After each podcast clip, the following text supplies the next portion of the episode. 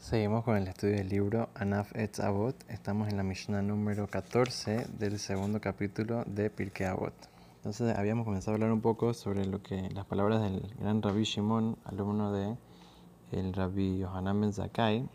Sé que él solía ser una persona que tiene que tener mucho cuidado de siempre pagar a tiempo, ser una persona que cuida su palabra, que cuida el dinero, las pertenencias de los demás y siempre tiene cuidado de, de tratar eh, la pertenencia de los demás como si fuera la pertenencia de uno mismo o inclusive hasta más.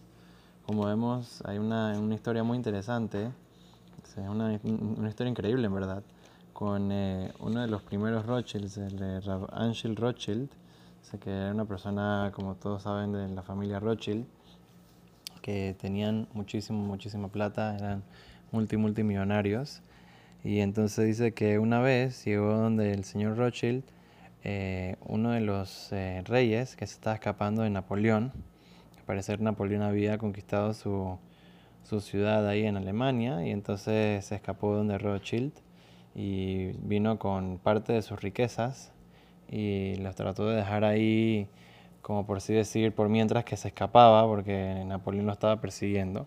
Entonces Rothschild vino y le dijo, ¿sabes qué? Está bien, te va a ayudar a esconder toda esta, toda esta plata. Dice, no, pero es demasiado. ¿Cuánto es? Dice, no, son 3 millones de monedas de oro. Dice, wow, qué locura. Entonces dice, ¿sabes qué? Vamos a tener que cavar eh, abajo de la casa y esconderlos a la tierra para que nadie se, se dé cuenta que están ahí, ¿no? Entonces, bueno, dicho y hecho, así hicieron y escondieron todo y entonces el rey este se fue al exilio a a esconderse de Napoleón. ¿no? Entonces después llegó el ejército de Napoleón y habían escuchado que había dejado la plata ahí. Entonces fueron de Rothschild y le dijeron, tienes que dar la plata, si no te vamos a matar.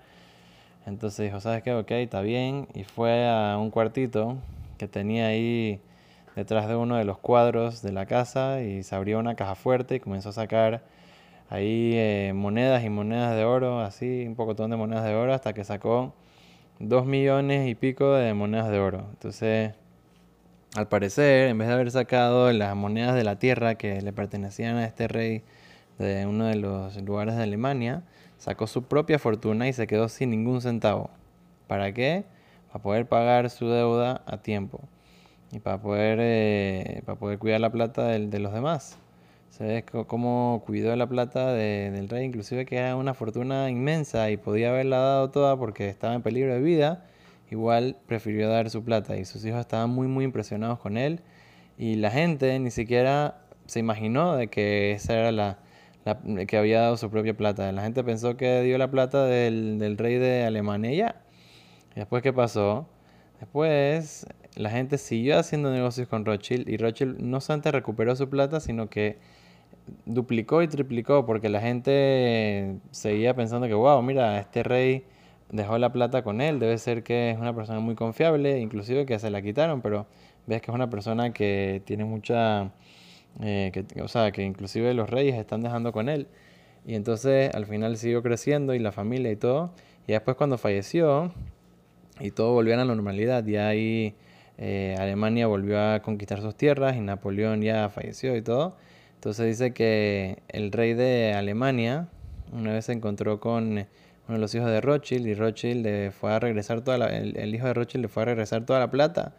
Le dijo, ¿cómo así? Yo pensé que la plata se la habían robado los, los soldados de Napoleón. Dice, no, mi papá te dio, eh, les dio su propia plata para salvar la plata del rey de, de estos lugares de Alemania. Entonces dice, ah, wow, qué locura, no, no puedo creer ¿Cómo puede ser que, que hay una persona tan honesta y tan, tan fiel y tan eh, eh, que cuida la, la, palabra y cuida las pertenencias de los demás? Que, ¿sabes qué? Tú te puedes quedar con toda esa plata para ti, para tu familia, y también van a tener eh, beneficios aquí con, con, con, con, nuestro país y todo, y hasta escribieron en los libros de historia de ese país estas historias de la familia Rothschild, como vemos la honestidad y la la forma de, de tratar con las pertenencias de los demás, un, un, ejemplo para seguir. Y una cosa que nosotros también, inclusive con, eh, o sea, nosotros puede ser no tengamos eh, ese tipo de, de, pruebas, pero tenemos pruebas, pruebas chiquitas, tenemos que ver si Rochelle estaba dispuesto a hacer ese tipo de sacrificio. Nosotros seguramente también podemos hacer sacrificios por las deudas pequeñas que tenemos y siempre pagarlas a tiempo no estarle debiendo plata a nadie nunca. de esa manera que Santa venga verajá y todo lo bueno para nosotros, nuestras familias, todo el pueblo de Israel. Amén.